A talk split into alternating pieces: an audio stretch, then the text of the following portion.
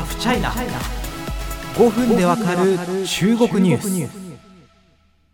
え皆さん春アニメ始まったと思います。3月の最終週とか4月の頭とか。あの私は、ま、別に正直アニメファンというわけでもなかったりするんですけどあの専門が特撮なので、まあ、特撮マニアというかあのつぶらやプロダクションファンという、まあ、あのごめんなさい趣味の話しちゃってあれなんですけれども。なのであの、まあ、春アニメの中であのつぶらやプロダクション系のですねダイナゼノンという、まあ、ロボットアニメがあってあのそのアニメ見てます。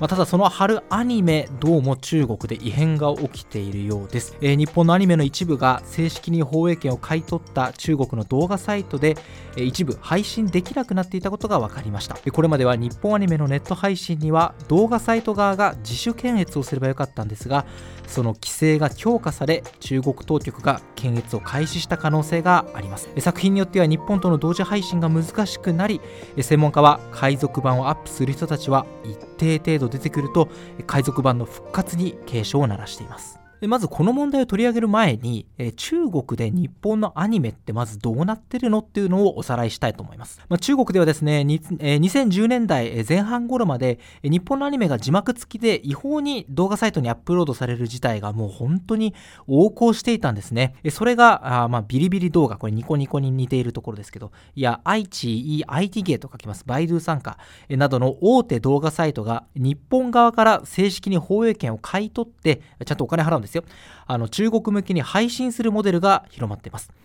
まあ、ただその中国ではもちろん性的な描写とかグロテスクな表現などは厳しく規制されていますので従来は動画サイト側が事前に自主的な検閲をすることで、え、日本での放映と同時に配信することができていました、まあ、例えばその私が中国住んでた頃っていうのはまあ10年ぐらい前なのかな、まあ、あのいわゆる違法動画全盛期のうちの一つでしてあの字幕組っていうファングループがいるんですねあの日本のアニメが放映されるとそれをまあなんか映像入手して中国語のの字幕を日本語聞き取って自分でつけて、あの、違法アップするみたいな。まあ、そういう行為が本当に横行してた時代で、めちゃめちゃ早いんですよ。あの、日本のアニメがね、日本時間の深夜に放送されると、もう中国のその翌日の朝にアップされてるみたいな感じですよね。まあ、まそのアニメ、ようやく正規版ビジネスが、えー、まかり通るようになったんですが、えー、なんか日本の春アニメ、放映と同時に配信できなくなったようです。まあ、中国のアニメファンがですね、日本の春アニメ放送されたから、あの、ビビリとかにアップされるだろうと思ってたらいつまで経ってもアップされないということがあって声を上げ始めたということなんですね。まあその全てその配信が中国側で遅れてるかというとそうではなくて、あの、早々と配信された作品もあるんですけれども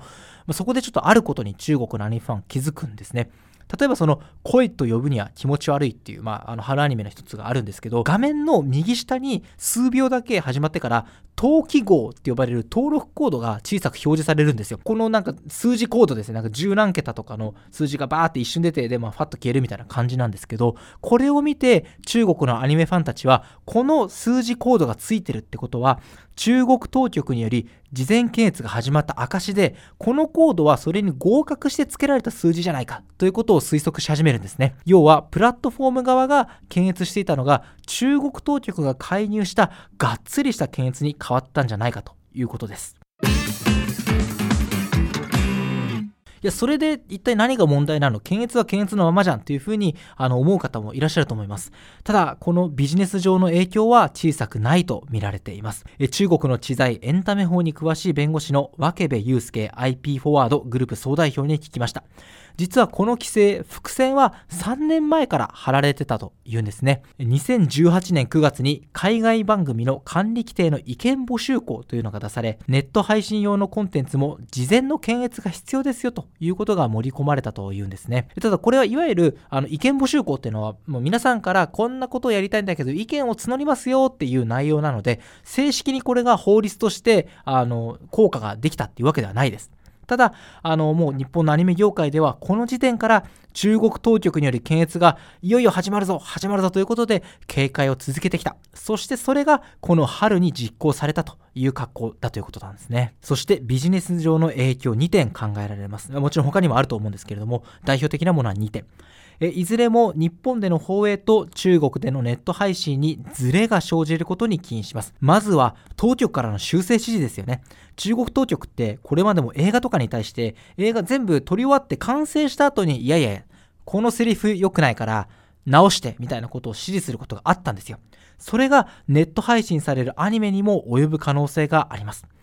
ただ、ケ部さんによると、日本のアニメは短いスパンでラインを組み、制作、納品、放送するケースが多いと。例えば、半年後に中国当局から、いや、これ直してっていう風に修正指示が来たとして、すでに担当していた制作ラインが日本にないこともあり得ますということなんですね。さらに危惧されるのは海賊版です。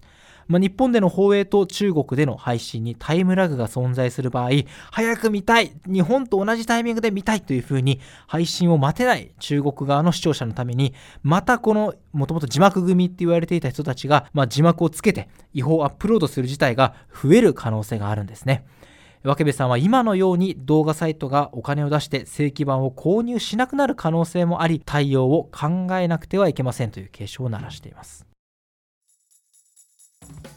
あの日本のアニメが今まで海賊版のせいで中国じゃビジネスにならないよって思われてきたのにようやく大手動画サイトがお金を出してちゃんと買ってくれる要は儲けることができるってなった時代なのにまたこの中国の規制のおかげでやりにくくなるということはもしかしたらあるかもしれません、まあ、これ記事に書いた時に結構ご意見いただいたんですけどだったらそんな文句を言ってくる中国での放送なんかやめちまえというご意見いただきました。まあもちろんそういう意見も正直、えー、一つの感想としてありなのかなというふうに私は思います。ただやっぱり日本のアニメっていうものが世界的な影響力を持ってるんだと。それは日本っていう国を知ってもらう好きになってもらうことで大事なんだっていうことはあの以前の放送回でもあのお話ししたと思います。しかしそのアニメ業界を持続可能性のあるもの10年50年100年と続けていくためにはもちろんお金を稼がなきゃいけない。そうした時に14億人のうち何億人あるいは何千万人という日本のアニメファンがいる中国の市場を捨てるんですかという話はあまり僕は非現実的なのかなというふうに思います。まあ、中国の規制、確かになんでこんなことをするんだというところで、あの理不尽に感じる部分はあると思いますし、取材してて僕もそれは感じることはあります。ただ、中国の言葉、上に政策あれば下に対策あり、我々も対策を考えて中国で日本アニメのマネタイズ、そして存在感を発揮し続ける方法を考えることが重要だと感じています。